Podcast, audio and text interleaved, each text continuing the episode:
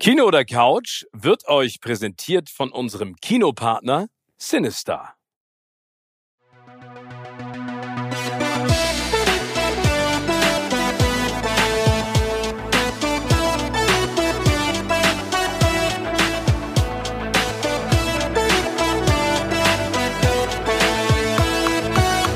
In meinem Podcast Kino oder Couch treffe ich jede Woche prominente Menschen aus den unterschiedlichsten Bereichen. Egal ob aus dem Sport, Musik, Kino, Serien oder Entertainment Business. Und gemeinsam sprechen wir über spannende Filme, Serien und das Leben. Und es wird die alles entscheidende Frage gestellt, Kino oder Couch.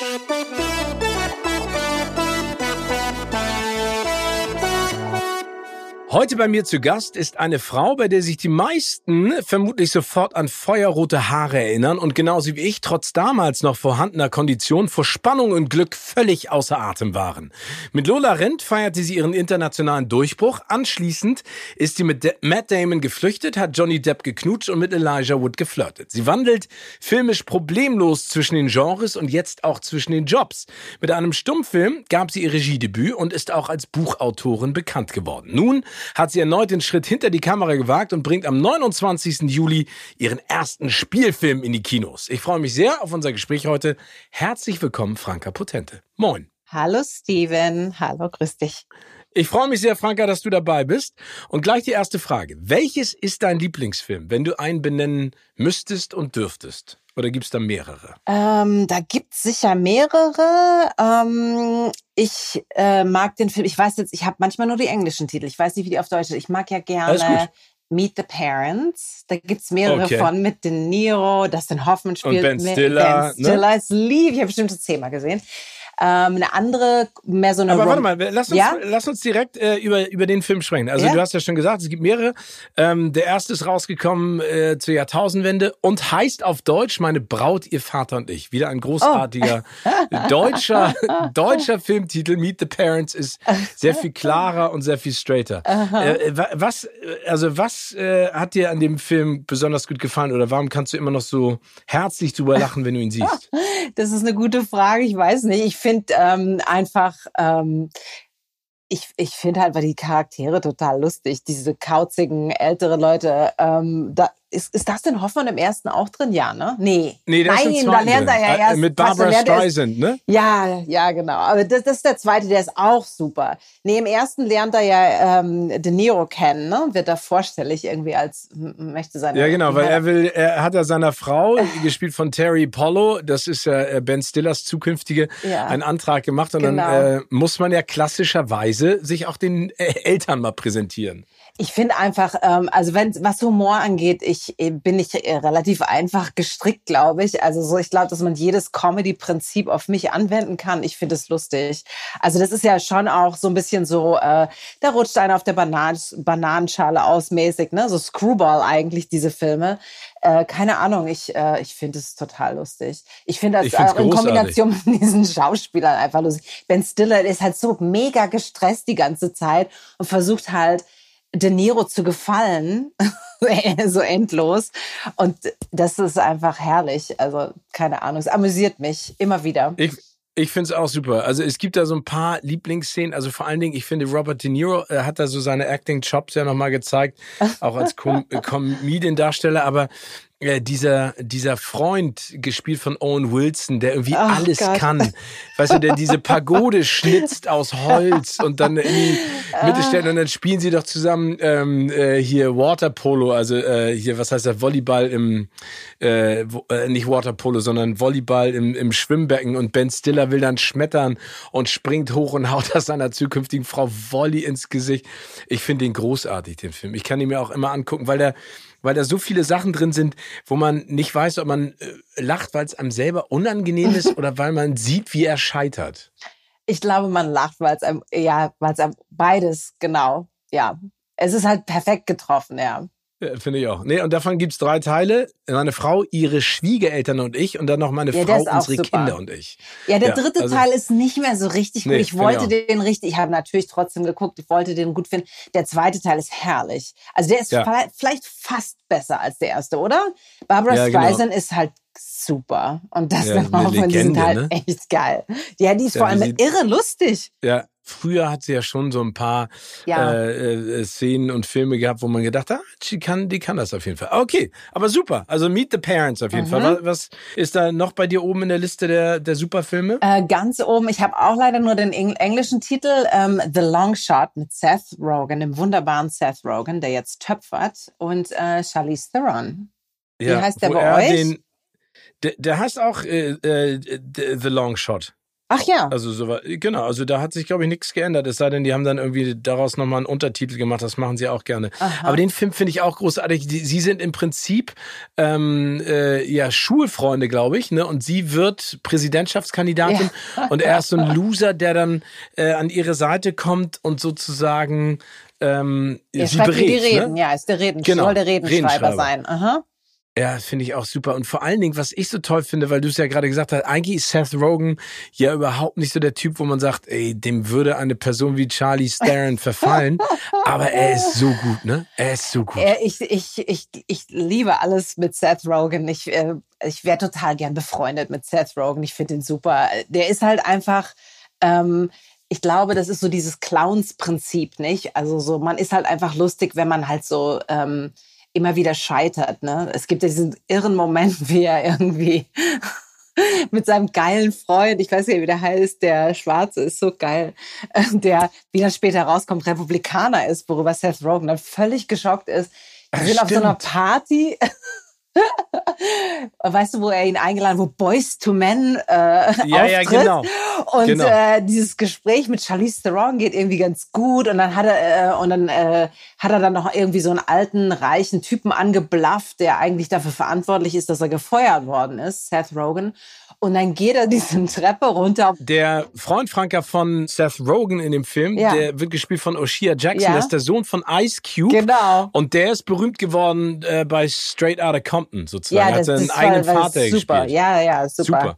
Nee, und aber weißt du, was ich noch ganz besonders finde, weil du jetzt Meet the Parents einmal gesagt hast, ein Longshot, der Unterschied in der Art und Weise des Witzes, ne? Also der ist ja Mhm. bei Seth Rogen vor allen Dingen auch diese ganze James Franco Gang und die alle gehören, doch manchmal ein bisschen, wie soll man das sagen, ähm, pubertiert, pubertierender? Oder ist das? Vielleicht, weiß ich nicht. Ich finde halt immer, der ist halt immer so, ähm, ja, der spielt halt immer so eine Sorte Loser. Das ist ja eigentlich kein Loser, ne? Das ist ja jemand, Nee. der das Herz am rechten Fleck hat und der natürlich ja auch so, äh, wie soll man sagen, so unkorrumpierbar eigentlicher ist in der Rolle, ne? Und Nee, das stimmt. Also dass ich halt finde so auch- äh, derjenige halt gewinnt, weil er einfach er selbst ist, ist natürlich herrlich. Vor allem für so eine Romantic Comedy. Dieses Genre gibt es ja fast kaum noch, ne? Nee, das stimmt. Ja, aber vor allen Dingen auch natürlich das Ende, und das ist vielleicht ein kleiner Spoiler für die Leute, die jetzt Bock haben, sich den Film anzuschauen. Spoiler, Spoiler, Spoiler, äh, äh, wie das jetzt so rauskommt, weil es geht ja noch um ein anderes Video, ne? Weil, Ja. also die trennen sich dann und dann geht ja ein anderes Video viral, was ja nicht verhindert, dass sie zum Glück zusammenkommen. Und äh, Ja. das meine ich jetzt. Also so, ja, es war gar nicht wertend gemeint, sondern äh, mancher ist das, ist das ja eine in Anführungszeichen pubertierender Fäkalhumor, der Ja. okay ist. Das- ne? ja, das- Aber ich finde auch super. Ich fand den, der hat mich auch total umgehauen. Aber schön, also Comedies äh, sind also auf jeden Fall ein Ding, äh, um abzuschalten und den, und den Tag äh, ausklingen zu lassen oder auch ins Kino zu gehen. Oder gibt es noch ein Genau. anderes Genre, was dir, was dir zusagt? Ähm, ich finde auch super, was zum Beispiel was ganz anderes ist, ähm, ist eine Dokumentation, die heißt The September Issue. Ist eigentlich Okay. ein Film über ähm, Anna Wintour und Vogue. Oh, und äh, die haben halt immer das, diese, das, die größte Ausgabe, die die machen im Jahr. Ich weiß gar nicht, wie das jetzt eigentlich nach der Pandemie ist, ob es das überhaupt noch gibt, eigentlich so in dem Sinne, aber ist halt im September, ne, wenn die neuen Mhm. Shows rauskommen. Und das ist, finde ich, eine total herrliche, menschliche, aber auch so ganz glamouröse Doku. Die gucke ich immer, wenn, ach, wenn ich so ein bisschen Glamour äh, sehen will, ja. Und, und, auf, und äh, ich finde auch inspirierend, weil diese Anna Wintour halt so total hart arbeitet. Und man sieht diese Leute so um sie herum, die, die halt wirklich echt hart arbeiten, ja. Und so Leute, ja, ich glaub, die, die werden auch richtig durchgerockt, ne, von ihr, oder? Ja, sie ist schon total streng, aber auch, äh, man sieht die halt in der Doku natürlich auch total zerbrechlich, ne? Und man sieht auch so ein bisschen, wo das herkommt, ihre Geschichte, ihre Backstory. Der Vater, dem gehört ein Verlagshaus und der war total streng. Und man sieht sie zum Beispiel auch mit ihrer Tochter, und die haben ganz tolles Verhältnis miteinander. Also das ist einfach spannend, wenn man so Lust hat, mal irgendwie in diese ganze Maschinerie von so einer Vogue reinzuschauen zum Beispiel. Äh, super. Äh, ich meine, da gibt es ja auch Teufel Trick Prada, da ist sie ja auch, glaube ich, äh, die Inspiration so ein bisschen gewesen für Anne Hathaways äh, ne, Geschichte da. Ah, super, toll. Wie, wie sieht's denn mit Serien aus? Gibt's da auch etwas, ähm, äh, was du in der letzten Zeit verschlungen hast oder was du äh, vor einiger Zeit verschlungen hast und als eine der besten Serien überhaupt ansiehst? Ähm, also in der Pandemie, ich bin dann natürlich total late to the party, ähm, habe ich sehr viel Zeit verbracht mit James Gandolfini. Ich habe halt alle Sopranos, Sopranos. geguckt. Ah. Äh, also Wahnsinn. Ich fand es so toll. Äh, es gibt natürlich klar, die eine Season ist mal besser als die andere, aber alles in allem der Hammer. Also äh, ich weiß nicht, ob du alle gesehen hast, wahrscheinlich schon vor zehn Jahren. Wie gesagt, ich bin total verspätet. Nee, nee, ich habe nicht alle gesehen, ich habe es nicht alle geschafft, äh, aber ich, ich, fand sie auch, ähm, ich finde, es ist eine der geilsten Serien, die jemals rausgekommen sind und zeitlos, immer noch, ne? Also ja, total, funktioniert total. Also halt, das, was der Wahnsinn ist, ist, dass sie das halt schaffen. Das ist ja ein total schlechter, unmoralischer Mensch eigentlich, dieser ja. Tony Soprano und eigentlich die ganze, die ganze äh, Gang da irgendwie. Ähm, auch die, äh, seine Frau, gespielt von Edie Falco, das sind ja eigentlich wirklich ähm, sch ja, schlechte Menschen, wenn man mal so, so, kategorisch sein will. Aber der schafft das irgendwie, äh, der sieht ja auch total ungesund aus. Ich habe dann immer gegoogelt, wie alt war der denn da? Weil der ja schon, der sieht viel, auch viel älter aus, als er ist der äh, Gandolfini eigentlich. Aber der ist wahnsinnig attraktiv, finde ich. Also der ja? ist einfach also, charmant und lust. Der ist einfach charmant und lustig und hat halt sowas argloses fast, sowas.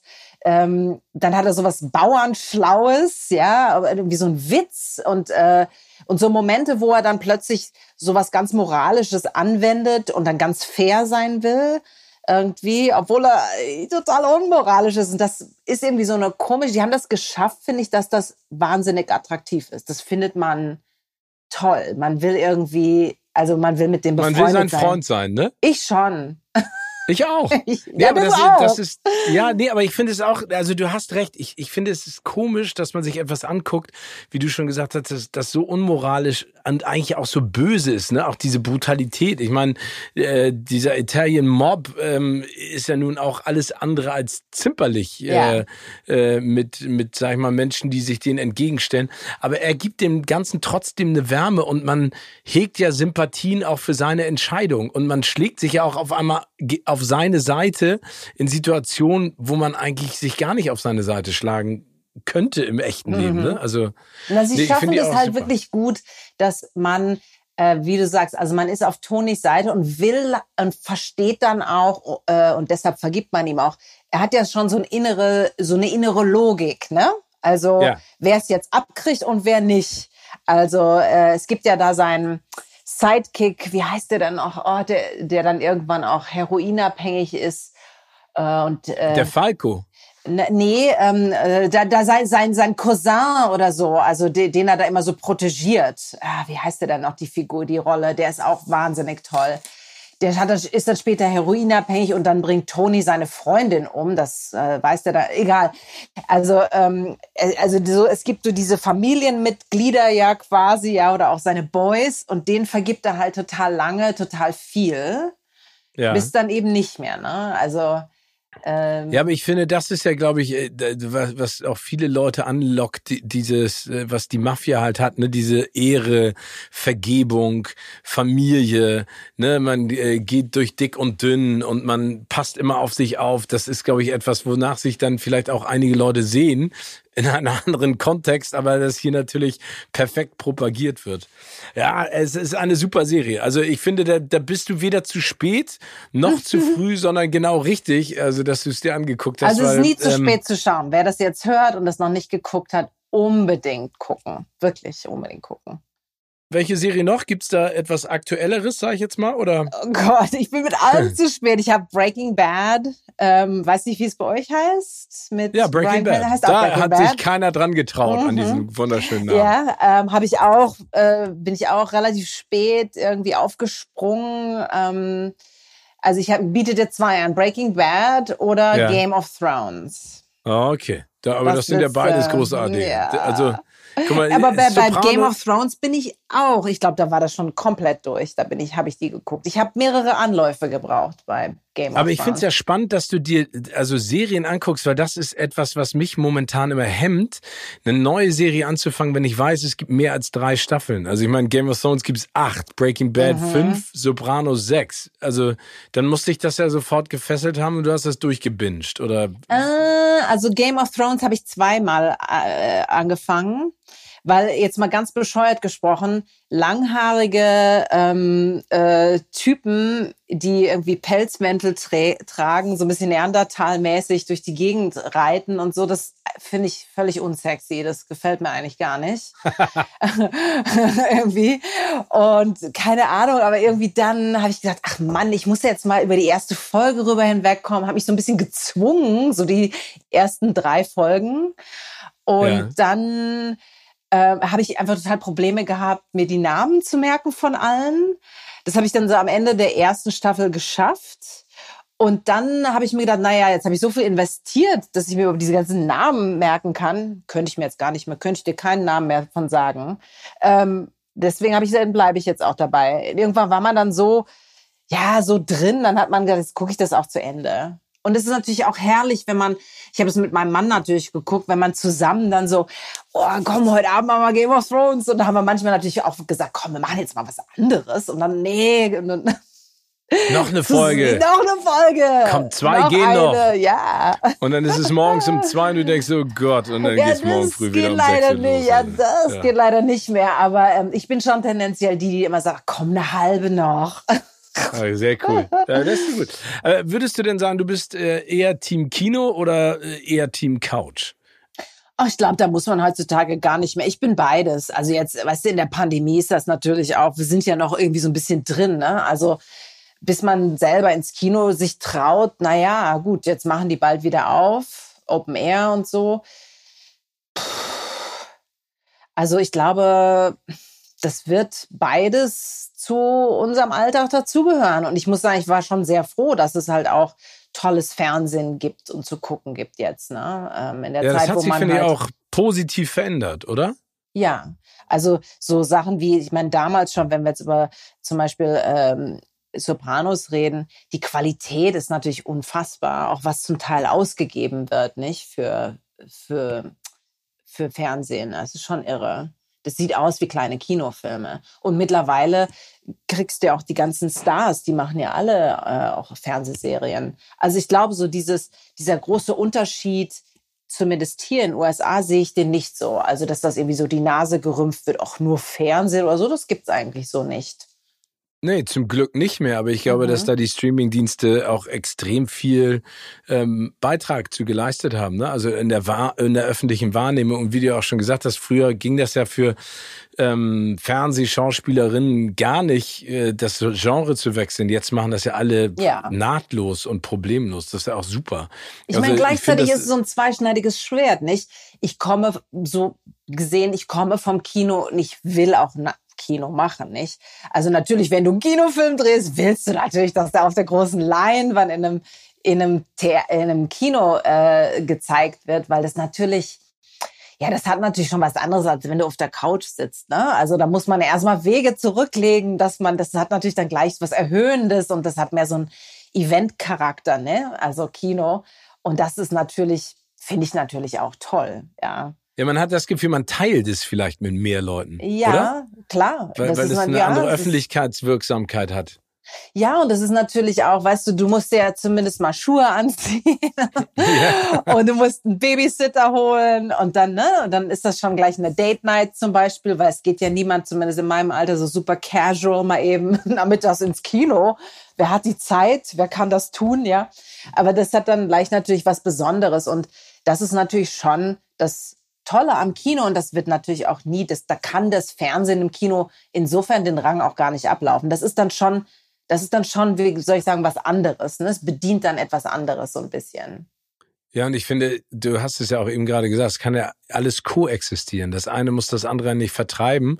Und es gibt ja auch ganz besondere Sachen, die man, finde ich, auf der großen Leinwand. Auch die Gemeinschaft, das ist das, was ich so schätze am Kino, ne? Dass du mit fremden Leuten etwas guckst, worauf du Lust hattest und dann vielleicht auch merkst, die lachen äh, an anderen Stellen, weinen an anderen mhm. Stellen. Man kann im Nachhinein sich darüber nochmal austauschen. Das ist ja bei, beim Seriengucken zu Hause ein bisschen schwieriger, leider Gottes. Genau, ja. Das, da hast du dann halt einfach so das, wie gesagt, du hast da die Kontrolle. Man kann ja alles mittlerweile bingen, ja. Ist auch toll. Ich bin immer ganz neidisch, wenn Leute zum Beispiel eine Serie haben, die sie ganz toll finden. Ähm, und ich habe keine. Das ist genau wie wenn, wenn du jetzt zum Beispiel sagst, oh, ich lese so ein geiles Buch, oh, ich kann da gar, das kann gar, gar nicht weglegen. Das finde ich total beneidenswert. Ja, aber bist du, weil du da so pragmatisch bist und sagst, ich muss früh aufstehen, deswegen gucke ich mir das jetzt oder lese nicht noch weiter? Oder ist es etwas, wo, dass du schnell Interesse verlierst? An, ich ver verliere schnell das Interesse. Wenn mir was nicht gefällt, dann gehe ich einfach weg. Aber das ist doch gut. Wenn mein Mann zum Beispiel irgendwas guckt, wo ich da denke, ah nee, das interessiert mich nicht, dann ist mir meine Zeit zu schade. Dann gehe ich weg und dann mache ich was anderes. Also backst du Brot? Da backe ich zum Beispiel Brot, klar ein, ein, Hobby, das, äh, das viele sich so angedeihen lassen haben in, mhm. der, in der Pandemie. Aber jetzt ist ja was ganz Spannendes. Also ähm, du hast es ja vorhin gesagt, du liebst es, Filme zu drehen und vor allen Dingen auch Kinofilme. Und wenn die dann auf der großen Leinwand landen, ist das ja auch extrem äh, befriedigend. Mhm. Und wenn man sich deine Karriere auch mal anguckst, was du alles gemacht hast, das ist echt der absolute Hammer und es ist so geil. Ähm, und ich habe es ja gesagt, du wechselst auch zwischen den Genres.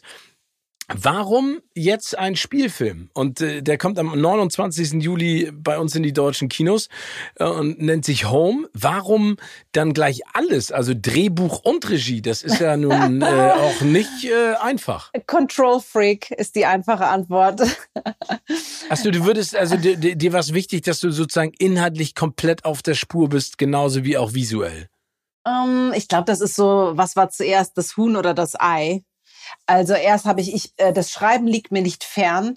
Ich habe einen Roman veröffentlicht schon vor Jahren und auch Kurzgeschichten. Also Schreiben mag ich einfach gerne. Das war für mich immer so das, ja, so das andere Standbein oder das Gegengewicht zum Schauspielern. Und irgendwann fügt sich das dann natürlich so zusammen, dass man sagt, naja gut, also dann schreibe ich jetzt einfach was, was ich gerne sehen würde und was ich natürlich auch gerne verwirklichen würde selber. Wenn du was schreibst, dann bist du ja erstmal die Person, die das weil du es kreiert hast, natürlich auch am besten in- und auswendig kennst. Und ich weiß ja dann auch automatisch, ja, wie ich, was ich mir dazu vorstelle. Ne? Also du kannst ja kaum, man kann ja eigentlich nichts schreiben, ohne dass man nicht irgendwelche Bilder dazu im Kopf hat. Und dann schien es mir einfach sinnmachend, dass ich das auch diese Bilder quasi dann als Regisseurin herstelle. Und abgesehen davon, ich habe jetzt über 20 Jahre geschauspielert. Das heißt, ich habe auch mit wahnsinnig tollen Regisseuren zu tun gehabt, auch mit welchen, die total bescheuert waren. Weißt du, wo die einem was sagen, wo man denkt, wie ist das für ein Quatsch? Was erzählt der oder die mir denn hier?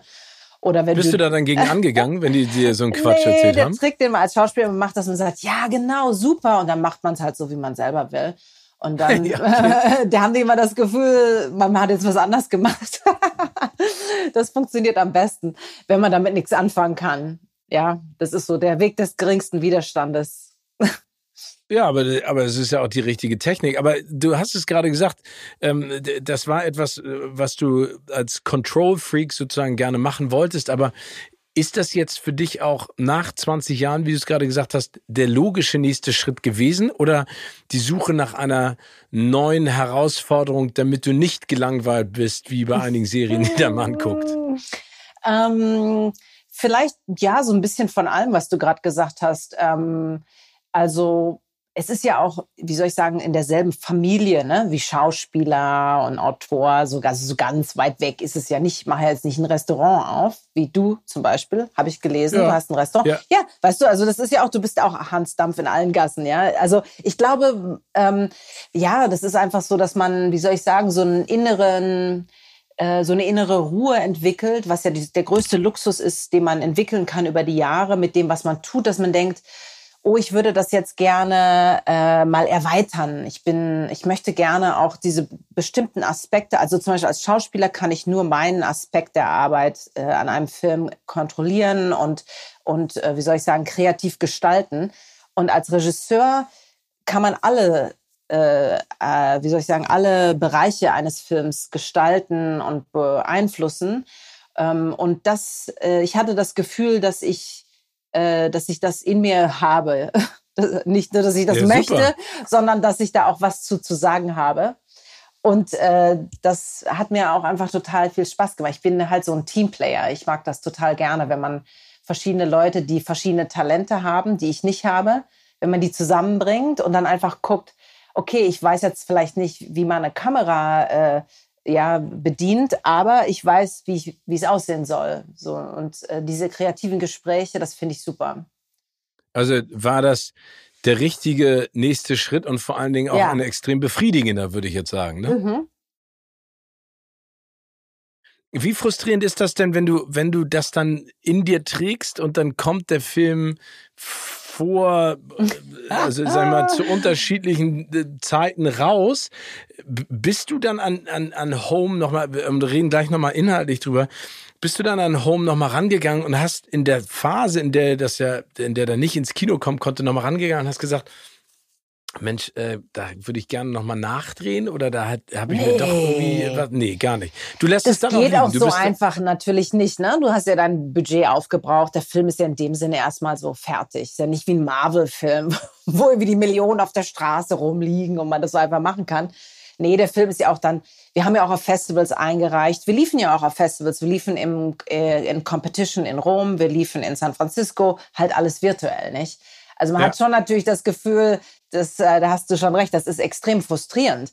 Der Film wurde im Februar fertig, direkt zur Pandemie. Ne? Ich bin halt noch immer hin und her geflogen und dann wurde das schon irgendwann so ein bisschen knirschig mit dem Fliegen und diesem Virus und hä, was ist denn hier los und so. Und in dem Moment, wo der Film fertig ist, zack, geht irgendwie so, äh, gehen die Türen zu und alles äh, äh, geht in Lockdown. Ne?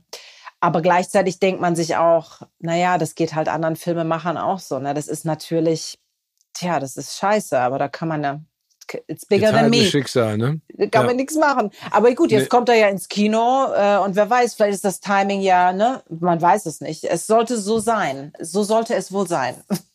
Ich glaube auch, ich glaube aber auf der anderen Seite, Franka, und das ist vielleicht auch das Schöne daran, äh, dass ja viele Leute in dieser Phase, in der wir ja nichts machen konnten, auch die Kultur nochmal ganz anders geschätzt haben. Ne? Also ich sag mal Theater, Konzerte, genauso wie Kinobesuche und vielleicht ist da einfach auch das, das Lechzen und, und ähm, diese, diese, dieser Need, so etwas zu sehen, noch viel größer und vielleicht begeistert das die Leute auch noch. Vielleicht, vielleicht mhm. ist das mhm. genau die Chance, was du, was du gesagt hast, weil äh, die Kinos eine Zeit lang ja auch überschwemmt wurden von Riesenblockbustern mit 150 bis 300 Millionen Euro Budgets und kleinere Filme nie eine richtige Chance bekommen.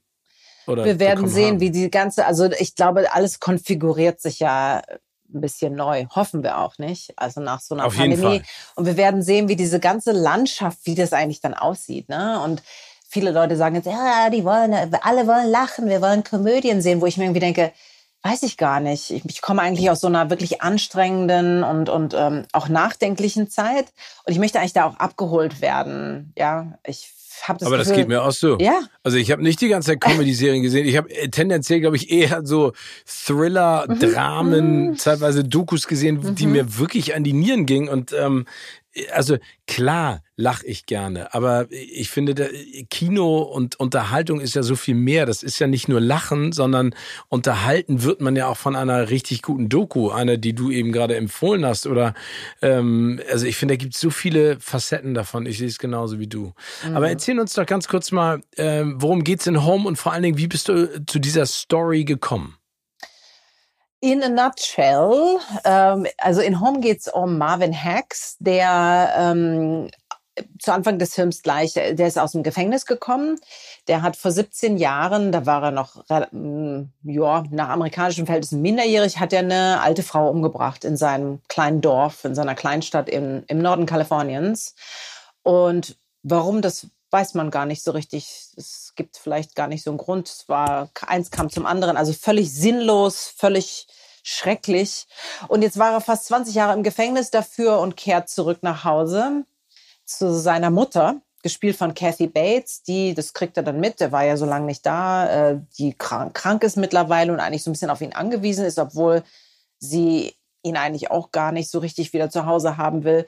Und das, das was Marvin Hex ziemlich schnell merkt, ist, dass dieses, ja, dieses Versprechen, was man ihm eigentlich ja gegeben hat, zu sagen, also du gehst jetzt ins Gefängnis und sitzt, sitzt deine Sühne ab und danach bist du ein freier Mann ähm, und kannst wieder in dein Leben zurückkehren, dass das so nicht funktioniert. Also diese äh, Verwandten quasi von dieser Frau, die er umgebracht hat, die wohnen immer noch in dem Ort, so wie das halt oft ist in so kleinen Städten und äh, haben überhaupt keinen Bock drauf, dass er wiederkommt. Und der Film zeigt eigentlich, wie jemand versucht, damit umzugehen, dass er das Gefühl hat, er hat so einen Platz auch am, wie sagt man, ähm, also er hat ja auch eine Berechtigung, dort zu sein in, mhm. in seiner Stadt, in seinem Zuhause. Und ähm, und weil er Buße getan hat und äh, oder er versucht eigentlich einfach nur da zu bleiben und äh, wartet eigentlich darauf, dass die anderen Leute das auch so sehen oder einsehen und versucht mit denen so klarzukommen und lernt unter währenddessen äh, die Nichte von dieser Frau, die er umgebracht hat, Delta, kennen und weiß aber gar nicht, wer das ist. Delta weiß es zuerst auch nicht und findet dann aber ziemlich schnell raus, wer, mit wem sie es da zu tun hat. Und dann entwickelt sich so eine ganz seltsame Freundschaft, weil für Delta es so ist, dass dieser Mord, der ja irgendwie auch was mit ihr zu tun hat oder mit ihrer Familie, da war sie noch ganz klein, als das passiert ist, dass, äh, dass das so ganz abstrakt ist. Und sie weiß, sie müsste eigentlich sauer auf ihn sein und darf eigentlich gar nichts mit ihm zu tun haben, aber sie fühlt das nicht, kann das nicht richtig herstellen.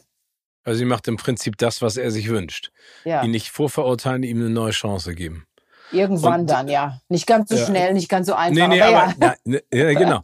ähm, also Nummer eins ähm, finde ich die Geschichte, also die, ich glaube, das ist ja etwas, was in uns allen so ein bisschen drin ist, da wieder dazugehören und eine Heimat haben, ne? dieses Heimatlose, ähm, die, dieses Reumütige und auf der anderen Seite auch das, was du angesprochen hast, diese, diese sinnlose Gewalt, die äh, sich da Bahn gebrochen hat. Du hast jetzt zwei Schauspieler, also Nummer eins Kathy Bates, ich meine Oscar-Preisträgerin, ähm, und, und dann auf der anderen Seite Jake nennt man ihn McLachlan oder mhm, McLaughlin? Ja, ja McLachlan. Ich glaube, ne? McLaughlin, ja. Mhm. Ja, genau. Ähm, wie, also das da sind ja tolle Leute, die du da hast, äh, auch in der Produktion. Ich habe jetzt nicht gedacht, dass du nicht tolle Leute hast, aber ähm, wie bist du an die rangekommen? Also hast du denen das geschickt? Hast du da Kontakte gehabt? Nein, das muss man, da muss man die Wege schon einhalten. Also äh, man hat natürlich jemand, der Casting macht und dann schickt man das natürlich erstmal der Produkt, der äh, Agentur von Kathy zum Beispiel und so. Und äh, das, das sind schon so Wege, die man einhalten muss. Da kann man nicht mal eben so äh, direkt drauf zugehen. Das wüsste man ja auch gar nicht, wie man das macht. Also das haben wir schon alles sehr direkt, so äh, sehr genau eingehalten. Aber du hattest auch, du hattest eine Wunschvorstellung von Leuten, die du da gerne. Ich habe die Rolle schon für Kathy geschrieben. Ich fand sie einfach herrlich. Ich finde, die kann halt alles spielen. Äh, ich brauchte natürlich auch eine ältere Schauspielerin, da das Ganze ja so im äh, äh, Arbeiterklasse spielt, Leute, die nicht viel Geld haben, die zum Beispiel, jetzt ganz blöd gesagt, die halt nichts gemacht hat, nicht? Also ja. äh, nicht irgendwelche Schönheits-OPs gemacht hat. Und das ist ehrlich gesagt, das kann man sich nicht vorstellen, das ist nicht ganz einfach. Wenn du hier ein gewisses Kaliber an Schauspielerin suchst in einem gewissen Alter und guckst dir dann die Bilder an, wo du denkst, ach shit, ja, die hat ja voll was gemacht. Ja, oder Leute, die die Zähne mit so Veneers, wie sagt man so, ja. ne, wie heißt das denn? Äh, ja, so Kronen, ne, ja, machen genau. lassen. So weiße Zähne, das ist ja, das kann ich doch nicht besetzen. Wie soll ich, was soll ich denn damit machen? Das, da weißt, weißt du, weil das kostet ja richtig viel Geld. Äh, und das ist schon schwierig. So, solche Sachen spielen dann auch immer mit rein, ne? Aber sie äh, ist halt, äh, hat halt so eine Kraft und gleichzeitig so was Verletzliches. Das hat halt super gepasst. Und ich bin natürlich riesen Fan auch von ihr. Ne? Ja, die ist großartig. Die ist großartig. Meine, das ist eine, eine, eine Wahnsinnsfrau. Äh, apropos Wahnsinnsfrau, du hast ja aber auch deinen Mann äh, mit in den Film rein ja. besetzt. Ähm, und wenn du dann, also sag ich mal sozusagen, deinen Mann in dieser Situation siehst, er spielt, glaube ich, Wade. Ne? Ja, genau. Mhm. Genau. Den Wade, Freund ähm, von von der Hauptrolle. Genau. Genau, aber äh, aber äh, ziemlich abgemagert ja. ne und äh, und äh, fertig. Wie wie ist also kannst hast du da die Distanz und siehst nicht deinen Mann, sondern siehst dann den Schauspieler? Ja. Okay. Ähm, ja, also er hat natürlich ja hat körperlich eine Wahnsinnsveränderung durchgemacht. Da kriegt man dann oft in so Interviews, dass Leute sagen, na, so haben sie ihren Mann erstmal in die Mangel genommen. Und man denkt, hä? Also nur mal for the record. Also jeder Schauspieler Vielleicht gibt es da auch Ausnahmen, aber wirklich, man will eigentlich Sachen spielen, die gar nichts irgendwie so mit einem erstmal zu tun haben, vor allem äußerlich. Ja, deswegen macht man, ja, man das will ja, ja die Herausforderung. Ja, ne? also. also von daher äh, war das eigentlich, ich wollte ihm da eigentlich auch ein Geschenk machen. Ich wusste, dass er das kann. Ich, ich, ich, ich kenne ihn ja sehr gut und das ist natürlich auch so eine Sache, äh, so Leute, die wie Heroinabhängige aussehen, also Schauspieler laufen ja auch nicht so einfach mal rum, ne? Das heißt, ich äh, wusste halt irgendwie, dass er das schon mitbringt und ich wusste auch, dass er irgendwie was unternehmen würde, ähm, um so ein bisschen mehr so auszusehen wie die Rolle. Das ist natürlich auch dann der Luxus, dass man zum Beispiel von äh, auf seiner Seite, er wusste ja relativ früh dann auch, dass er die Rolle spielt. Wenn du jetzt so normal gecastet wirst, dann hast du zwei, drei Wochen oder vielleicht ein paar mehr nicht. In der Zeit kann man das gar nicht machen. Der hat ja 20 Kilo abgenommen oder so innerhalb von drei Monaten. Wahnsinn. Aber noch nie eine Diät gemacht im Leben, du. Oh, und dann hat er das aber radikal gemacht, ja. ja aber das, also, ja. aber, also ich glaube, dass das total toll ist, so eine Rolle zu bekommen und vor allen Dingen sich dann einfach auch so reinzustürzen. Auf der anderen Seite denke ich immer so, boah, wenn du das dann siehst, das ist ja, glaube ich, trotzdem ein komisches Gefühl. Aber ich glaube, da hat man dann auch als nee, Regisseurin und als. Schauspielerin die das Verständnis, ne?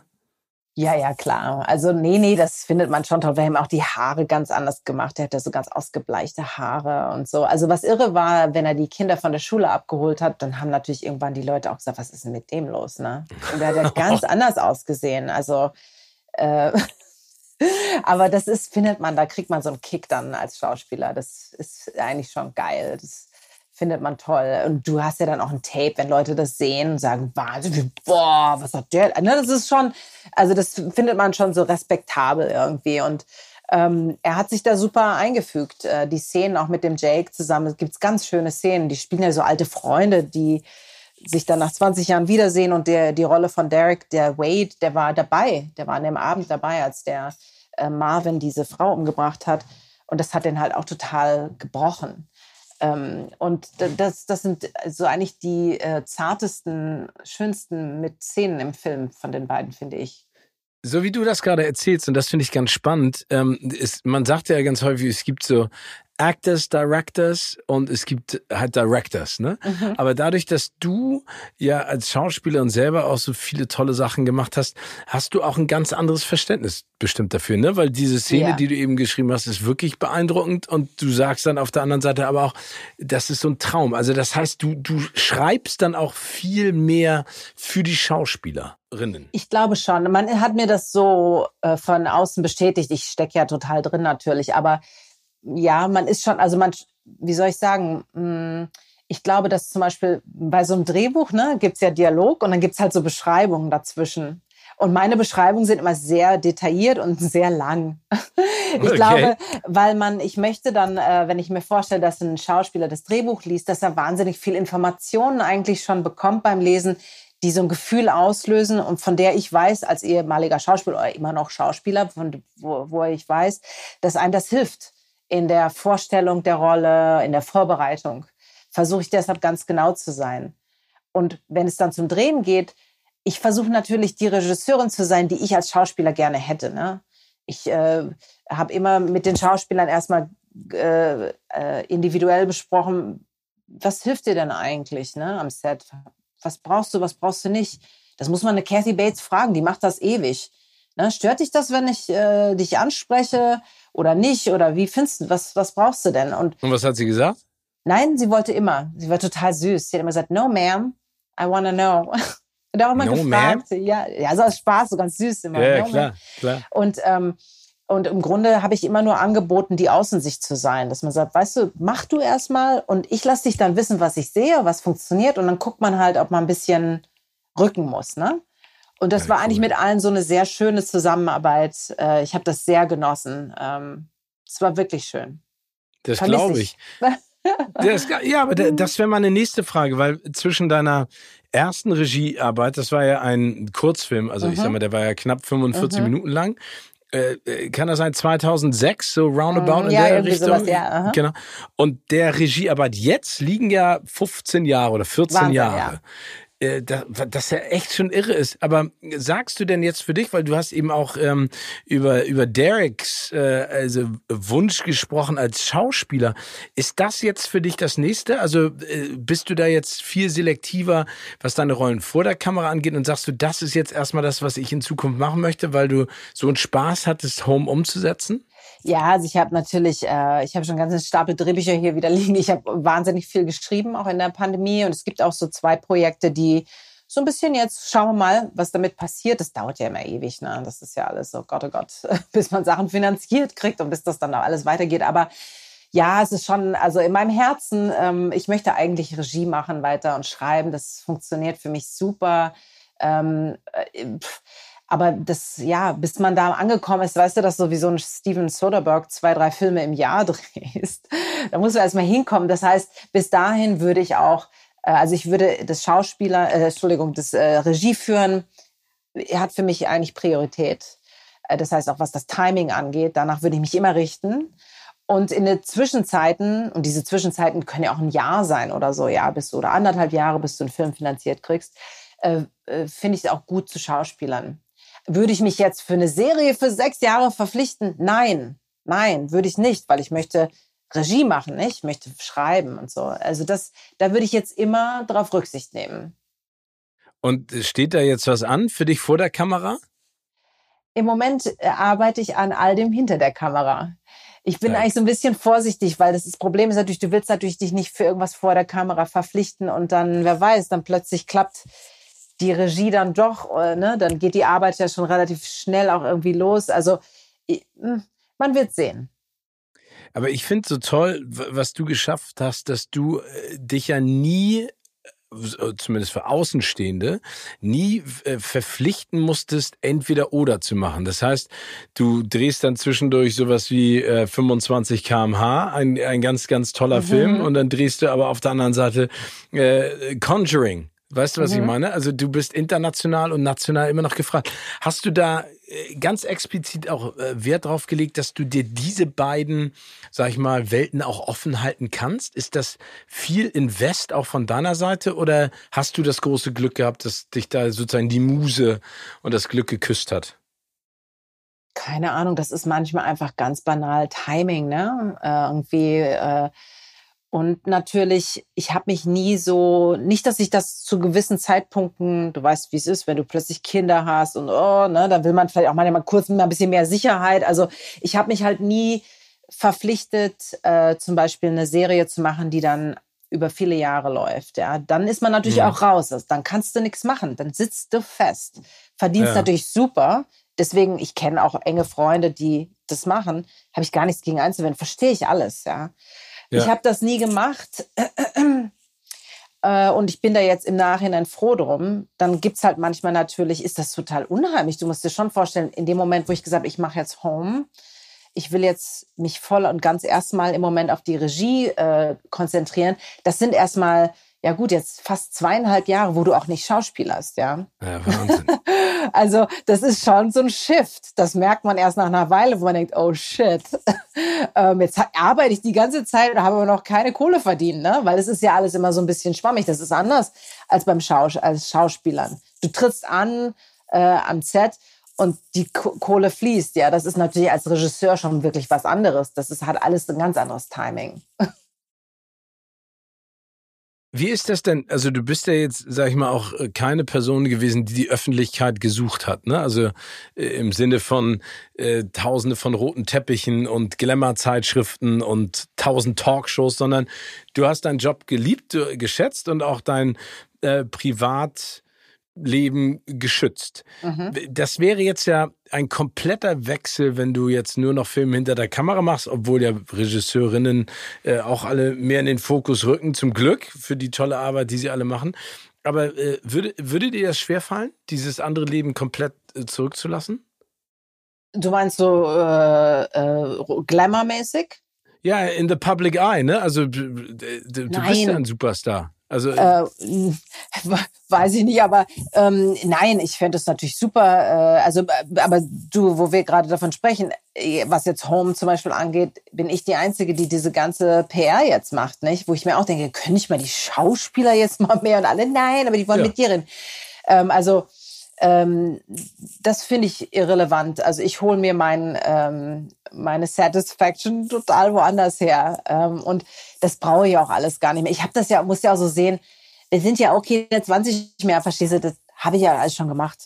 Ähm, und ja, ja, trotzdem kannst du ja natürlich, aber natürlich will ich auch, ich will ja, dass meine Filme Preise gewinnen, ich will, dass meine Filme auf geilen Festivals laufen, dann bin ich ja in irgendeiner Kapazität auch da, ne? Also so ganz, ist einfach anders. Aber ähm, äh, wie soll ich sagen, ich finde es schon cool, dass man hoffentlich, ähm, weiß ich nicht, so bestimmte Sachen muss man halt nicht mehr machen. Muss ich als Regisseurin in meinem Alter, muss ich irgendeiner Frauenzeitschrift erzählen, was bei mir in der Handtasche drin ist? Ich hoffe nicht. Das habe ich alles nee. schon gemacht. Und da habe ich auch keinen Bock mehr drauf. Und ich glaube, das würde man mir als Regisseurin dann komischerweise eher nachsehen, dass ich das nicht machen möchte. Ja, aber ich, ich glaube, dass. Eigentlich das, bescheuert, ne? nee, nee, was was ich, ich glaube, dass das Schöne ist ja, und das ist ja, da, da liegt ja so viel Kraft und Magie drin, zu reflektieren. Ne? Also ich bin jetzt äh, nochmal, ich glaube, ein paar Jährchen älter als du, Ach. aber ich gucke eben auch zurück und, äh, und denk so, ja, es gibt einfach gewisse Dinge, die würde ich definitiv nicht mehr machen, mit wie ja. ich damals mit 20 oder ja. 25 gemacht habe. Aber ich habe sie damals gemacht und das ist auch völlig auch fein. Gut, ja. ne? Also, ja.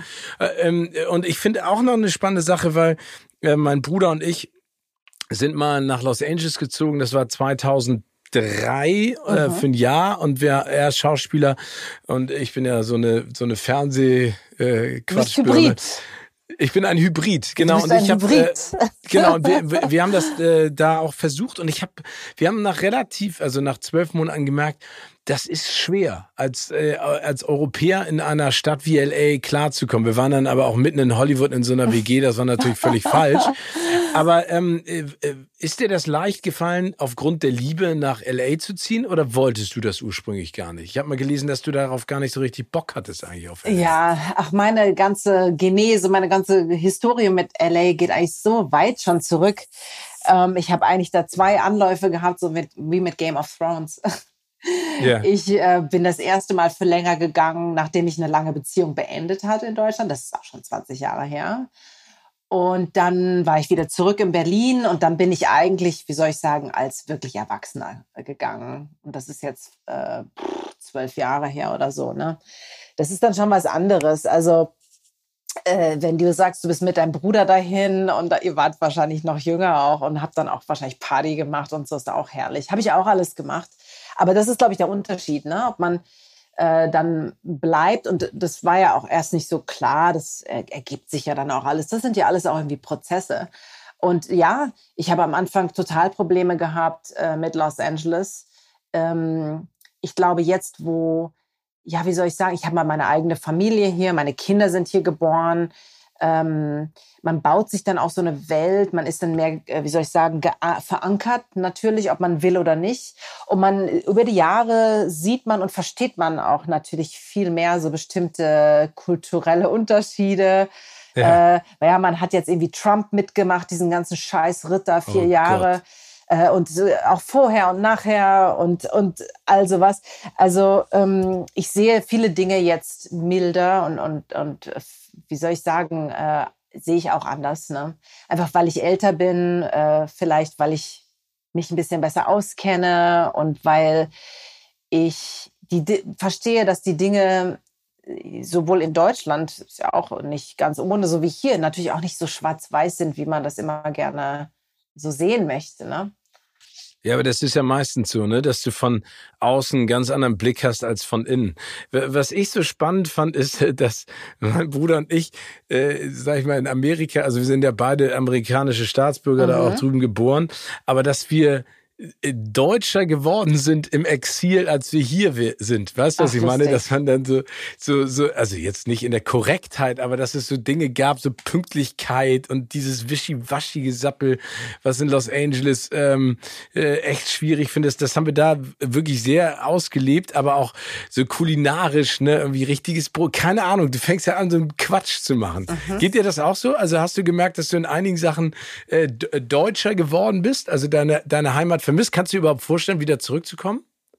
Ähm, also erstmal zu der ersten Frage. Ich glaube, das ist äh, ganz interessant. Äh, das hat viel mit dem Umfeld zu tun, was man hier hat. Wenn du jetzt quasi als Tourist kommst, also auch nicht viele Leute kennst und auch nur relativ kurz da bist, dann fühlt man sich, glaube ich, deutscher, weil einem das auch so zurückreflektiert wird. Ja, das stimmt. Ne? Das habe ich natürlich nicht mehr. Ich bin die Franka. Die Leute kennen mich so, wie ich bin, ja, in meiner Direktheit. Vielleicht ist das Deutsch. In meiner eigenbrötlerischen Art, ja. Äh, ich kenne hier mittlerweile, man hat auch immer das Gefühl, man ist der einzige Mensch, der so ist, wenn man nur kurz da ist. Mittlerweile kenne ich natürlich, äh, meine amerikanischen Freunde backen auch Brot. Verstehst ja, du? Ja, ja, ich, also man ist dann irgendwann nicht mehr King of the Hill und man ist, die Leute nehmen einen ja so, wie man ist, ob du jetzt Deutsch bist oder irgendwas und dann merkst du auch, naja gut, die Leute haben auch alle möglichen Freunde von überall her, nicht? Da ist einer Mexikaner, da ist einer African American, also man, äh, wie soll ich sagen, man muss auch selber erstmal so, ja, diese Außensicht auf sich mal sein lassen.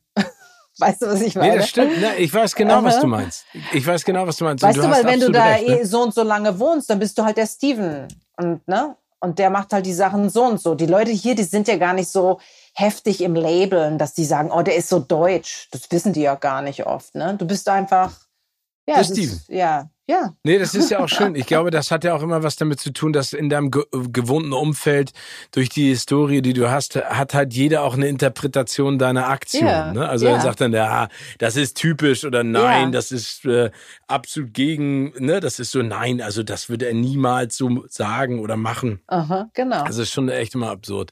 Nein, aber also ich, ich finde, aber könntest du dir denn vorstellen oder könntet ihr euch vorstellen, nach Deutschland zurückzukehren oder ist das überhaupt gar keine Diskussion momentan? Ähm, das wäre sehr ähm, ignorant von mir, weil mein Mann ist Amerikaner, der will natürlich auch arbeiten und deshalb findet natürlich die Arbeit von ihm natürlich hier statt. Ne? Also das ist für den ja, der kann ja gar nicht arbeiten, auf Deutsch und so kann er ja gar nicht arbeiten. Ähm, und im Moment ist unser Leben natürlich nicht so. Ne? Also wir leben hier, die Kinder sind in der Schule und so. Natürlich muss man immer gucken, wo einen die Arbeit hin verschlägt. Das muss man sich auch irgendwie, muss man natürlich organisieren und äh, das ist dann idealerweise so, dass man mal ein paar Monate hier ist als Familie und dann muss man sich halt irgendwie organisieren, ne? mit Homeschooling oder keine Ahnung. Und dann ist man halt ein paar Monate dort oder so. Das wird sich so ein bisschen zeigen jetzt, wenn sich alles wieder zusammensetzt, wo es einen so hin verschlägt. Ansonsten es ist es oft spannend. so, dass ich natürlich dann alleine in Deutschland bin, wenn ich da Sachen zu tun habe. Und das ist manchmal ehrlich gesagt gar nicht so übel, ne? nee, man alleine also, irgendwo ist. Es, es, es, es, hat auch Vorteile ja, äh, ja. In, in der Ferne. Ja. Ähm, weißt du, ich würde gerne noch einmal ganz kurz drüber sprechen, was so ein bisschen auf deine Karriere eingehen, weil mhm. es ist so spannend. Ne? Also alle sprechen ja von Lola Rent, du hast ja schon vorher auch äh, Filme gemacht und das war ja so der Knall. Und dann finde ich es so spannend, ist das so sukzessive immer hin und her gesprungen. Ne? Dann gab es Bin ich äh, schön, dann gab es Anatomie, Der Krieger und die Kaiserin, alles Filme. Ich habe das ja alles verschlungen. ähm, und dann auf einmal sowas wie Blow, ne? mhm. ne? Äh, der, der ja wirklich ein, ein beeindruckender Film war, der ja auch so ein bisschen was mit Sopranos, sag ich mal in Anführungszeichen, zu tun mhm. hat aber dann kommst du wieder zurück und dann kommt die Born-Identität, dann mhm. machst du Anatomie 2, dann machst du, also das ist ja schon spannend, wie das alles so. Hast du das Gefühl, es hat dich so überfahren? Oder ich sehe da einen totalen Plan hinter, wenn ich mir das angucke. Aber da, hattest, du, hattest du den? Nee, überhaupt nicht. Das war manchmal einfach, ich war auch total jung. Ne? Das hatte einfach auch zu tun mit zum Beispiel, man hat mir mal, äh, ich glaube, diese Serie Alias, Alias damals, ja. ne, mit Jennifer Garner. Jennifer ja. Garner ist nur ein Beispiel, was ich jetzt erzähle, ja? Ja. Also so wie lapide das ist und wie banal. Äh, und Jennifer Garner war irgendwann schwanger und dann haben die für eine Staffel im Grunde so eine Hauptrolle gesucht und haben mir das angeboten. Und ich hatte gerade einen Boyfriend in Berlin und war total happy und hatte eine neue Wohnung und dachte mir, nö, ich habe aber gar keinen Bock jetzt nach Los Angeles. Und dann habe ich das nicht gemacht. Und außerdem, wow. meine Karriere ging gut und habe ich was anderes gemacht. Ja, also so äh, ist, war das tatsächlich zum Teil. Ich war auch ein bisschen verwöhnt. Aber das heißt, du bist da. Ja. Ja, ja aber Entschuldigung, wenn ich dich da unterbreche, aber ich finde es total klasse. Das heißt, du hast, du hast ja einen ganz klaren Kompass dann auch, ne? Ich habe einfach so Pipi Langstrumpf-mäßig gemacht, was mir gefällt und war natürlich aber auch, äh, wie soll ich sagen, mein innerer Weg war insofern auch gestärkt und und äh, und geebnet, weil ich ja natürlich auch toll und viel gearbeitet hatte in Deutschland äh, und ich glaube, äh, ich hatte in dem Moment halt so jung, wie ich war und so verwöhnt, wie ich da war mit der Arbeit. Ich hatte keine Fragen offen, weißt du? Ich, ich war doch happy. Ich hatte einen Boyfriend und, weißt du, so, ich wollte halt gar ja. nicht jetzt irgendwie weg da. Das war viel zu kompliziert weil der war irgendwie in der Schule, in, in keine Ahnung, in der Filmschool oder so, der konnte dann gar nicht da weg. Und dann, ja, dann habe ich gedacht, na, dann mache ich das halt nicht. Also so, ja, man würde das heute vielleicht anders diskutieren äh, oder sehen, nee, aber gar nicht. Äh, oder nicht, ja. Aber ähm, ja, äh, also ich glaube, die größte Errungenschaft der Karriere war eigentlich, dass ich persönlich das Gefühl hatte, ich kann auch Nein sagen. Natürlich sind meiner äh, US-Agentin die Haare ausgefallen, ja. Die hat total ja, aber, gekotzt. Ja, aber das ist das, also wenn du das in so jungen Jahren drauf hast, Nein zu sagen, das ist immer mein größtes Problem gewesen, weil du ja bei ganz vielen Sachen um die Ecke etwas witterst, was noch erfolgreicher sein könnte als das, was du vielleicht gerade gemacht hast oder auch nicht. Aber das, das hatte ich ja nie angetrieben. Aber diese Sachen, ähm, also wenn du zurückguckst, so Blow und die Born-Identität, äh, ich meine, das sind ja auch zwei coole Typen. Ne? Also mhm. äh, Johnny Depp und, und Matt Damon ist ja auch jemand, der, der auch ganz viel Zeit in Berlin verbracht hat. Das ist doch schon irgendwie cool. Oder Che mit, äh, mit Soderbergh. Ne? Also mhm. Also das sind ja total geile Erfahrungen, ja. oder? Das hat alles super Spaß gemacht ja, mit Benicio in Che, das war schon lustig, wie man da irgendwie in Spanien rumgesessen ist, mit diesen ganzen Typen da im Wald und so. Das sind schon so Stories auch, klar. Und natürlich vor allem auch äh, Born und so die Zeit da in Paris und oh Gott, oh Gott. Aber ist auch ewig her, ne? Ähm, aber toll, ja, dass man es gemacht hat. Ja klar, das ist natürlich schon. Ähm, ich habe auch noch Freunde, Freunde hier, nicht jetzt Matt oder so, aber die damals da mitgearbeitet haben und so, wo wir auch oft sagen, oh Gott, sag mal, weißt du noch damals, wie wir in Indien waren und dann, ne? also das ist schon, sind schon auch lustige Stories auch da aus der Zeit, total. Ja, aber ich finde, das Schöne ist, und ich glaube, das ist, äh, habe ich ja vorhin schon mal gesagt, wenn man mal zurückguckt und so ein bisschen reflektiert, hat das einfach auch ganz viel Tolles, weil es wird selber zu so einem eigenen Film. Weißt du, was ich meine? Man mhm. guckt sich das an und denkt so, nein, ach Quatsch, das ist da überhaupt gar nicht passiert, aber es ist alles passiert. Ja. Gibt es denn äh, durch das, was du da jetzt auch erzählt hast, durch diesen inneren Kompass und das auch Nein sagen können, was ich total bewundere, äh, äh, hast du dir denn da auch große Ziele gesteckt? Also gibt es schauspielerisch etwas, was dich total reizt, ähm, was du gerne mal machen möchtest? Also so wie dein Mann ähm, 20 Kilo sich runterhungern und äh, an, an seine physischen Grenzen gehen? Ja, mh, hm, schauspielerisch im Moment nicht, ehrlich gesagt. Ähm, das ist einfach nicht so, wie soll ich sagen, das ist halt nicht so mein Fokus gerade. Ne? Ähm, mhm. Ich gucke wirklich drauf, wann, wann kann ich wieder äh, Regie machen, was mache ich als nächstes. Ähm, und Gibt es ja schon was in der engeren Auswahl? Wie soll ich sagen, wenn man sehr fokussiert ist auf das eine, dass man so ein bisschen fünfe gerade sein lässt beim anderen. Und das kann manchmal ganz schöne Rollen bringen. Ja, wenn Anna jetzt, äh, wenn man jetzt ein Angebot, ich krieg zum Beispiel hatte ich direkt vor Home, ähm, da waren wir schon in der Pre-Production fast, habe ich irgendwie so ein paar Episoden gemacht bei so einer Serie, die hieß Claws. Da habe ich eine russische Killerin gespielt, äh, Mörderin gespielt, ja. Und diese Serie war total wack, die war super crazy. Ähm, und ich habe das halt so gemacht, weil äh, weiß nicht, weil man irgendwie immer so gewartet hat. Ach so, genau. Und meine Castingfrau von meinem Film, die hat auch diese Serie besetzt und hat gesagt, hast du da nicht Bock drauf? Das, hast du jetzt noch ein bisschen Zeit? Mach das noch. Und dann war ich in New Orleans und habe das gemacht. Und dadurch, dass das gar nicht so mein Hauptaugenmerk war, habe ich so einen Spaß gehabt. Und die Rolle war so geil, dass die wollten, dass ich eine ganze Serie, äh, die nächste Staffel auch noch mache. Das ging dann nicht, weil ich ja Regie geführt habe. Aber so kann es manchmal gehen, meine ich nur, weißt du? Weil du nicht so, weil du nicht so verkrampft warst. Ja, genau, weil ich nicht ne? so verkrampft war, genau. Ja, oder ah, weil es nicht so, ja, gesucht und gefunden, sondern das ist mir so zu mir gekommen, hat dann gesagt, ja, ach, ja, man hat es nicht so, äh, auf Englisch sagt man schon äh, overthinking. Ja, man hat es nicht so, nicht zu viel drüber nachgedacht. Hat's einfach ja, gemacht. wenn man dann vielleicht auch seinen Fokus zu stark darauf liegt und dann jegliche Entspannung verliert. Und das ist ja, ja, ganz häufig so. Ich, ich, ich benenne das gerne als etwas, dass ich sage, mir ist in meinem Job mittlerweile nicht egal, aber ähm, ich habe keine Angst, Fehler zu machen. Weißt du, was ich meine? Weil man es also interessant glaube, findet, wenn was mal was un Unvorhergesehenes vielleicht passiert, ja? Ja, ich glaube, man muss sich einfach irgendwann damit auseinandersetzen. Das hast du ja beim Regiefilm, beim Schauspielen auch gehabt. Man ist ja nicht perfekt. Du kannst ja, ja alles im Vorwege planen und machen, wie du es willst. Am Ende entstehen durch dadurch, dass einfach so viele Menschen an so einer Geschichte arbeiten, ja immer mal so Kleinigkeiten, die mhm. unerwartet um die Ecke kommen. Und ich glaube, wenn man sich selber über das den Kopf zermartert, verliert man komplett die Kontrolle. Und ich habe einfach ja. gesagt, gut, ich weiß, dass es nicht immer klappt und deswegen schaue ich einfach mal, was dann passiert. Mhm. Und ich, ich habe jetzt auch, wie du, weiß ich einfach, ich mache das schon lange und es gibt so ein paar Sachen, auf die ich zurückgreifen kann und dann versuche ich die äh, just wing it, wie man so genau, schön sagt. Ja, ne? genau. Mhm. Und manchmal geht auch das Versteh in die Hose. Wir haben eine Rubrik, die nennt sich Words of Wisdom mhm. und da geht es so ein bisschen um vielleicht auch herauszufinden, welche Dinge dir auf deinem Weg bisher geholfen haben. Was hat dir dir denn, würdest du sagen, beim Erreichen deiner Ziele am meisten geholfen? Ist es das Nein sagen?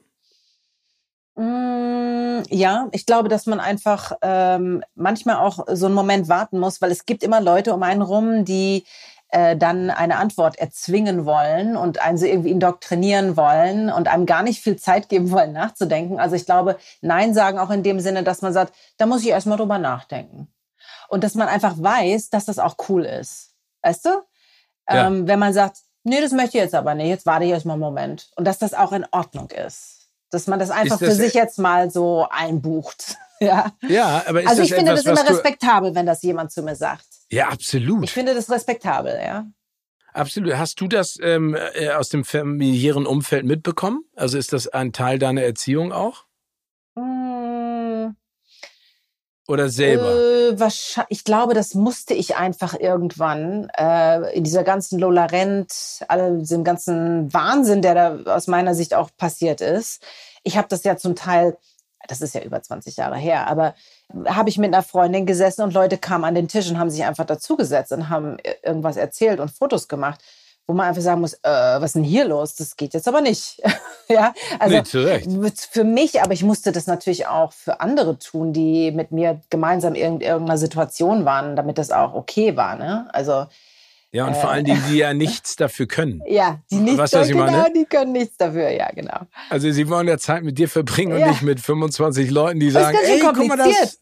Wenn man da nie mit zu tun hat, dass man sowas machen muss, plötzlich denkst du so, oh shit, was denn jetzt los? äh, ach so, ich muss jetzt was sagen. Uh, okay, also ich muss das jetzt mal irgendwie handeln hier, weißt du? Das also Learning schon, by Doing war das. Ja, so ein bisschen schon, ja. Ah. Dass man einfach, weißt du, du hast so ein, plötzlich so ein komisches Gefühl im Magen, dass man auch sagt so, oh, jetzt, oh, Moment mal kurz hier, muss man irgendwas adjusten, muss man irgendwas ändern jetzt hier an der Situation, damit das wieder okay ist. Ja, total. Aber ich glaube, da geht's ja auch immer darum, äh, wer ist da aus deinem Umfeld dabei? Und äh, das wirkt ja bei dir auch so, man gewinnt immer neue Freunde dazu äh, und Freundschaft hat ja nicht unbedingt was mit Quantität zu tun, mhm. ähm, sondern immer mit Qualität. Aber ich kenne meine besten Freunde halt, seitdem ich äh, in der ersten Klasse bin und äh, meinen ältesten Freund sogar noch ein Jahr davor aus dem Kindergarten. Und äh, da ist einfach das, unfassbar. Und ich bin ja äh, bei weitem nicht in der Liga, wo du spielst, aber ähm, denen ist das halt völlig Latte, ne? Die wollen dann einfach mit, mit mir Zeit verbringen und das ist das Schöne. Die lachen sich dann immer kaputt, wenn irgend so ein mhm. Quatsch passiert. Mhm. Äh, für den ich ja dankbar bin, weil ich mache es ja für die Zuschauerinnen, ähm, aber ich weiß genau, was du meinst. Ähm, was es gibt, es gibt ja Ratschläge, die sind sehr wertvoll und helfen einem. Aber es gibt auch Ratschläge, auf die man gerne hätte verzichten können. Mhm. Gibt es da einen? Oh Gott, da gibt's bestimmt ganz viele. Da müsste mir jetzt nur einfallen. Also war so, so ehrlich gesagt, Sachen, die irgendwie so Quatsch oder Mist sind, die merke ich mir natürlich nicht, ne? die lässt aber, da, aber so wirkst du auch. Ich finde das total ah. cool, Franka, das einfach von dir auch mal zu hören. Aber da, da bist du auch, da bist du so ein Bulldozer, ne? Da kommt jemand von der Seite und sagt dir irgendeinen Quatsch und dann sagst du auch, das ist Quatsch. Oder? Ich bin, ich, ich, ich bin einfach total pragmatisch und ich, äh, ja, und ich, ähm, was soll man damit anfangen, ne? Also manchmal muss man mal kurz drüber nachdenken, aber ja, keine Ahnung, fällt mir jetzt nichts ein. Also Quatsch wird einem ja alle Nasen lang und überall erzählt. Gibt's, weißt ja, gibt's denn auf der, ja, absolut. Gibt's denn auf der anderen Seite mhm. einen Ratschlag, den du ganz besonders äh, in deinem Herzen trägst? Ich weiß noch, oh Gott, ich weiß gar nicht, ob ich diesen Moment jetzt wieder zusammenkriege. Ich war mal, das war auch im Zuge von Lola Rent, ähm, war ich irgendwie mit Tom in New York oder so und äh, ich glaube, es war im Rahmen von einem Festival und da kam so ein, äh, irgend so ein Mann an äh, und äh, eigentlich total nett. Äh, es war auf der Straße, aber der war irgendwie auch, hatte, glaube ich, den Film gesehen oder so und der sagt dann so, oh Mann, ähm, herzlichen Glückwunsch, hat mir also ganz viel Komplimente gemacht, total nett. Und dann habe ich sofort äh, angefangen, so ja, aber irgendwie habe diese Komplimente nicht so richtig angenommen. Dann hat er so ein bisschen streng, der meine Hand genommen hat, gesagt, you have to learn to take a compliment. Just say thank you. Ja, äh, also der hat gesagt, nimm das doch einfach mal an und sag einfach Danke. Mehr brauchst du gar nicht sagen. Und das hat irgendwie mich total beeindruckt und da hat er total recht mit. Äh, und das habe ich manchmal auch gemerkt bei Freunden, äh, auch in, aus der Branche, die vielleicht einen Preis gewonnen haben und die dann so, oh ja, aber, wo ich sage, nee, komm, es ist einfach geil. Du freust dich jetzt einfach mal gefälligst. Und Punkt.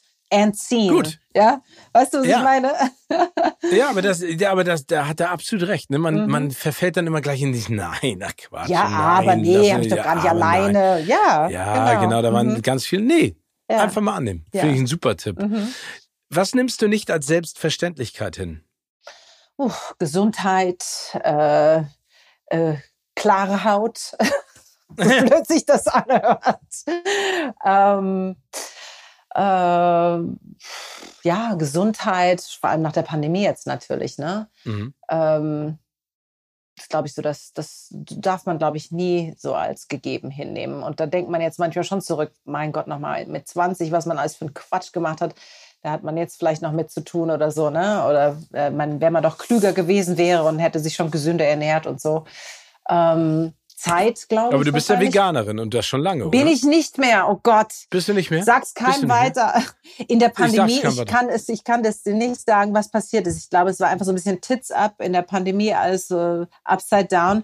Ich habe irgendwie irgendeine Deficiency gehabt oder so äh, und ich musste plötzlich ich kann dir das nicht anders erklären. Ein Ochsen ich essen. esse, ja, ich musste, musste einen Ochsen fressen. Äh, nee, ich, ich esse jetzt ein bisschen äh, wieder so Grass-Fed Beef und, und äh, Hühnchen. Okay. Sorry, meine veganen Freunde. Ich okay, finde vegan nach wie vor einen guten Lifestyle, aber im Moment äh, brauche ich irgendwie was anderes. Ich hätte, hätte mir nie vorstellen können, dass man mich das mal sagen hört. Aber das ist ja vielleicht ein Yearning deines Körpers, der dann ja. die Überhand genommen ja. hat. Ne? Ja, also es ist dann auch, ja vielleicht auch, und ich möchte damit niemand auf den Schlips treten, aber vielleicht dann ja auch der richtige Schritt in der Sekunde. Für mich in dem Moment ja.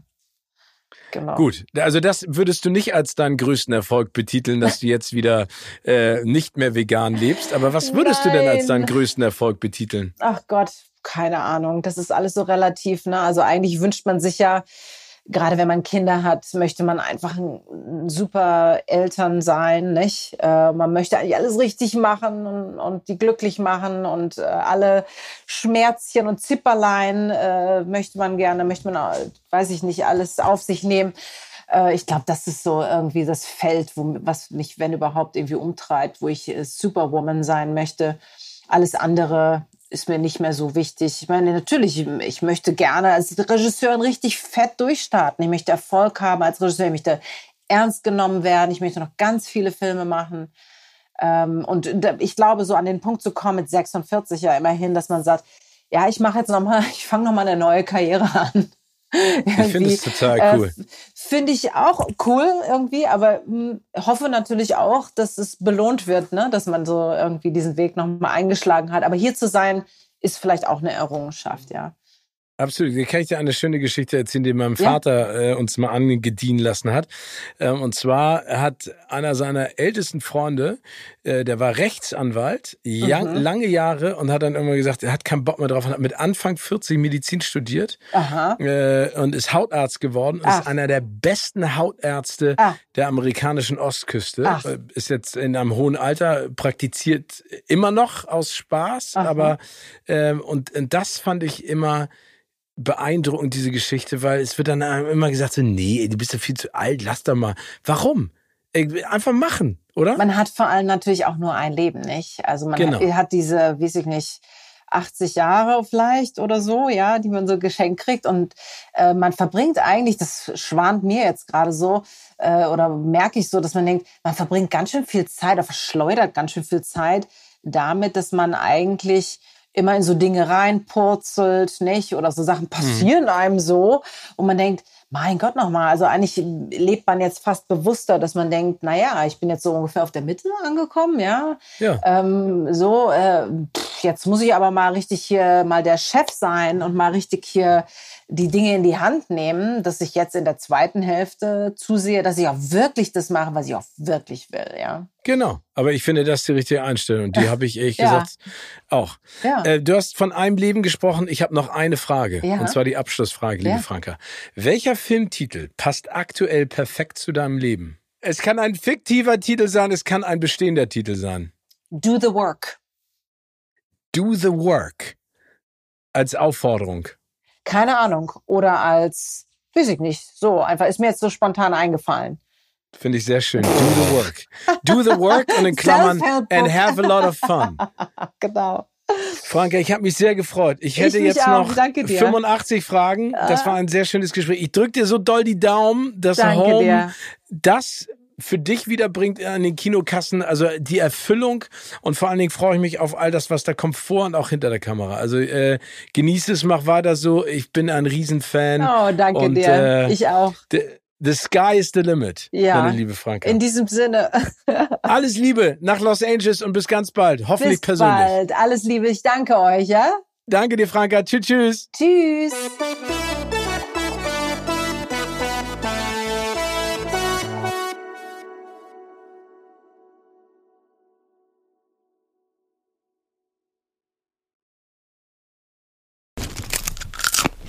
Kino oder Couch wurde euch präsentiert von unserem Kinopartner Sinistar.